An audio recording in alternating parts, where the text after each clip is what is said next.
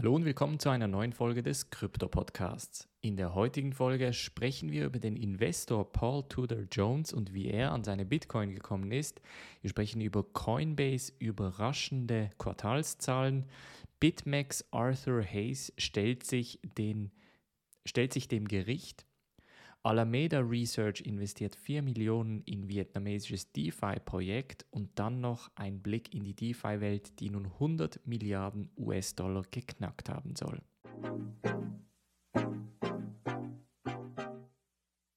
Springen wir gleich in diese erste News Story und zwar geht es um Paul Tudor Jones. Er hat mit Tudor Investment Corporation ca. 44,5 Milliarden US-Dollar unter Management und war so ein bisschen letztes Jahr der Anstoßer, sage ich mal, der institutionellen Investoren. Denn er hatte genauso etwa vor einem Jahr, etwa glaube ich im März oder im April, hatte er da ein Statement rausgegeben, dass er denke, dass Bitcoin doch eine eine, eine entsprechende Sicherheit oder Alternative gegen die Wirtschaftskrise sein könnte. Und das hat so ein bisschen die ganzen institutionellen oder die Tore für die institutionellen Investoren geöffnet.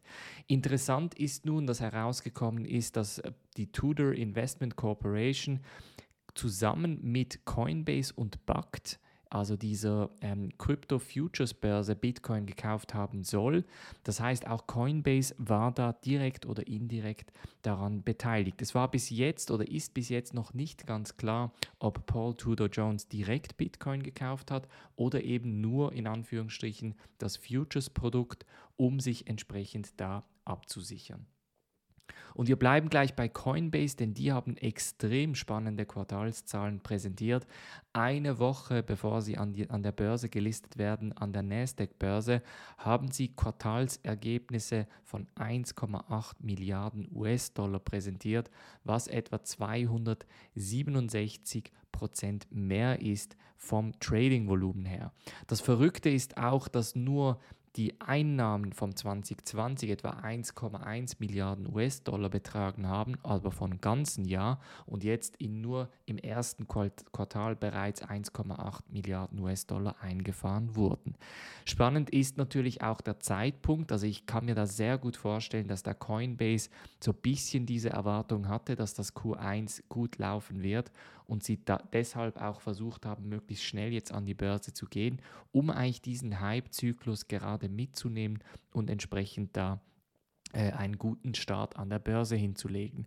Jetzt die normalen Investoren, die kommen natürlich jetzt in Coinbase noch nicht rein, also als Investment denn es wird erst etwa in einer Woche gelistet und dann hat man die Möglichkeit, die entsprechende Aktie zu kaufen.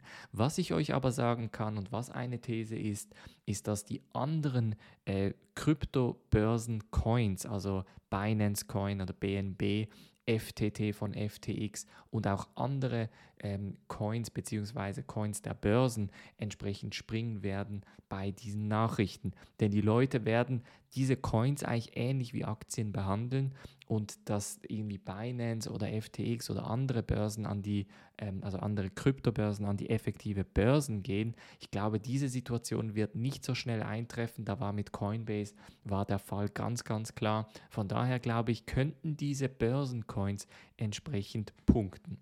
Wir haben es auch schon gesehen mit Binance und BNB. Die sind ja gestern auch nochmal sehr stark gestiegen. Von daher glaube ich, dass wir da wieder weiterhin Entwicklung sehen werden. Als nächste News Story bleiben wir gleich bei den Börsen und wir sprechen über BitMEX Arthur Hayes. Der CEO, der ehemalige CEO, hat sich nämlich den, ähm, dem Gericht gestellt in Hawaii und wurde bereits auch für 10 Millionen US-Dollar sogenannte Bondkosten wieder rausgelassen. Er weigert sich grundsätzlich, ähm, ja, irgendwelche Schuld anzuerkennen. Er sagt, er habe einfach als Unternehmer gehandelt und ihm sei dann nichts zu verschulden. Ähm, von daher bleibt es extrem spannend, was mit dem BitMEX-Fall passieren wird. BitMEX war so ein bisschen die erste große Futures-Börse äh, in der Kryptowelt Und da haben viele oder sind viele davon ausgegangen, dass BitMEX ähm, ja so ein bisschen ein, ein Präzedenzfall wird, beziehungsweise ein Vorzeigefall wird vor dem Gericht, dass man da das ganze Management ins Gefängnis werfen wird. Und da wird es entsprechend spannend sein, was da passieren wird, weil ich glaube, das wird auch die Zukunft von Binance und anderen Börsen dann entsprechend aufzeigen. Alameda Research investiert 4 Millionen US-Dollar in Coin98 Finance, eine DeFi-Plattform aus Vietnam.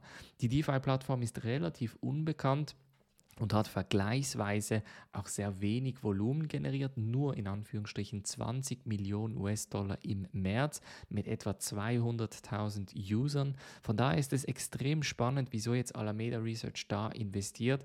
Wird auf jeden Fall auch interessant zu sehen, ähm, ob, da irgendetwas, ob Sie da irgendetwas sehen, was andere Investoren nicht sehen, ob man da direkt oder indirekt da entsprechend teilnehmen kann.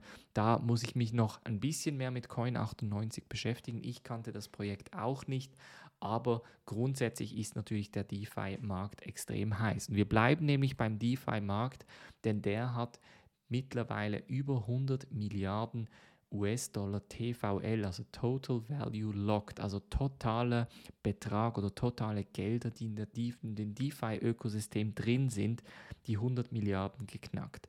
Das entspricht etwa einer Top 40 US-Bank. Das ist kein kleiner Betrag, das ist ein extrem großer Betrag, vor allem wenn wir davon ausgehen, dass ein großer Teil da dezentralisiert ist und ein großer Teil wirklich von den Leuten eigentlich gekommen ist, die eigentlich weg von den Banken möchten.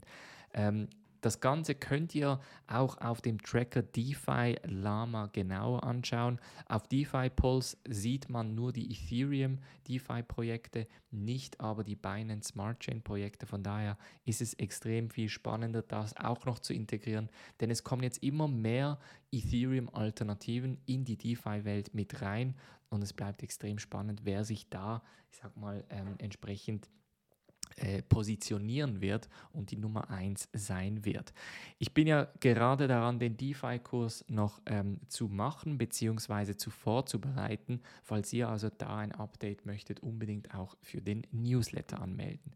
Und ganz am Schluss kommt noch eine News Story aus dem Hause Nexo, denn die werden verklagt und zwar, weil sie die XRP-Sicherheiten und die XRP-Werte von rund 5 Millionen US-Dollar liquidiert haben sollen. Das ist im letzten Dezember war das, glaube ich, ist passiert. Am 23. Dezember, da hat ähm, Nexo so ein bisschen die Nutzung von XRP wie ausgesetzt, aus Sicherheitsgründen, weil ja XRP oder Ripple quasi vor Gericht ist von der Börsenkommission und da entsprechend wie, ich sag mal, ähm, als, als, als Versich äh, Vermögenswert eigentlich deklariert wird oder als eben als Security nennt man das Ganze ja.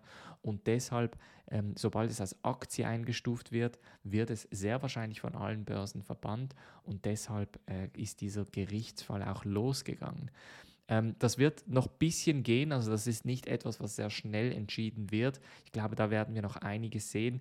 Auch das, die, die Börsenkommission hat auch noch nicht entschieden, obwohl XRP preislich natürlich weiterhin am Springen ist. Es bleibt also sehr, sehr spannend im Kryptomarkt. Gebt mir auf jeden Fall eine gute Bewertung und abonniert den Podcast, sodass ihr definitiv alle Updates zum Kryptomarkt bekommt. Wer noch weitere Updates bzw. weitere Unterhaltungen und Coin-Analysen sehen möchte oder hören möchte, kann das sehr gerne in der Mitgliedschaft machen auf bluealpineresearch.com slash Mitgliedschaft. Da könnt ihr euch anmelden und entsprechend eher unbekannte Coins oder die Analysen von unbekannten Coins sehen und dann natürlich dementsprechend auch investieren.